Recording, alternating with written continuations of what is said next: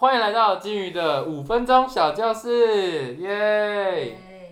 来，好，今天的五分钟小教室是我，这是我们新开发的单元，就是用五分钟的时间告诉大家一些简单的小东西。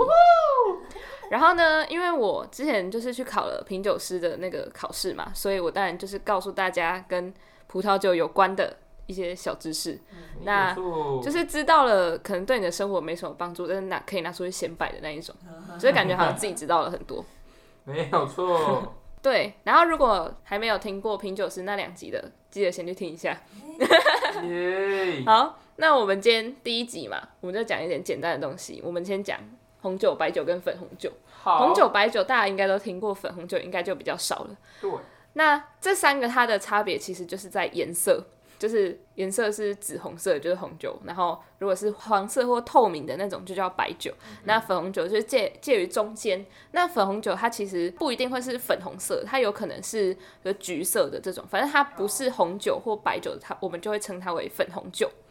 那我们先来讲最常见的红酒。红酒它必须一定要是用黑葡萄来酿造，就是我们那种常见的紫色葡萄，但是不是我们平常吃的葡萄。关于酿酒葡萄，我们之后再做一集帮大家介绍。对，然后而且它是要果皮跟葡萄汁一起酿造，就是一起放进发酵桶里面。然后所以呢，它的颜色就是来自于葡萄皮，它会被萃取出来那个颜色。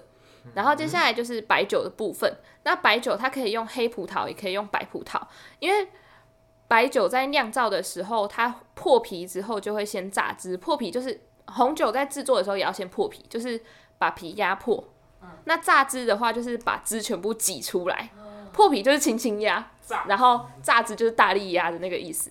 然后它破皮之后就先榨汁，接下来就把果皮过滤掉。所以你用白葡萄或者是黑葡萄都可以。然后接下来最后要介绍粉红酒，它的颜色是跟它的制成有关系。还敢看草稿啊？哎，等一下啦。我解释一下为什么它会是就是粉红色的或者是橘色，就是它是在红酒的制成中，因为我刚刚讲红酒要破皮，那你破皮你轻轻去挤它的时候，其实它还是会有一些酒液流出来，就果汁流出来嘛。那这时候这个流出来的，我们就会称它为自流液。那这个流出来的部分。大概几个小时之后，它就会差不多流干的啦，然后就会拿去发酵。但这个自留液它之后也会去发酵，但是因为它流出来的部分就没有跟果皮一起，所以呢，它的颜色就会就是，但是它还是有跟果皮接触，只是它接触的时间没有很久，所以它就是会有一点点果皮的颜色，但是又没有那么深。那所以橘色的可能就是跟果皮的接触的时间再更长一点，然后所以它的颜色就会比较深。然后，所以它发酵之后就是没有果皮的状态，所以它流出来什么颜色之后就会是什么颜色。对，自由意。对，那我们在上课的时候，老师有提到说，粉红酒的出现其实是为了加快酒的产生，因为外国人他们就是有点把酒当成开水来喝，所以你在外国的超市都可以看到很便宜的酒，就是原因就是这样，因为他们就是经常爱喝酒，他们可能吃饭就是要配一个酒这样子，然后。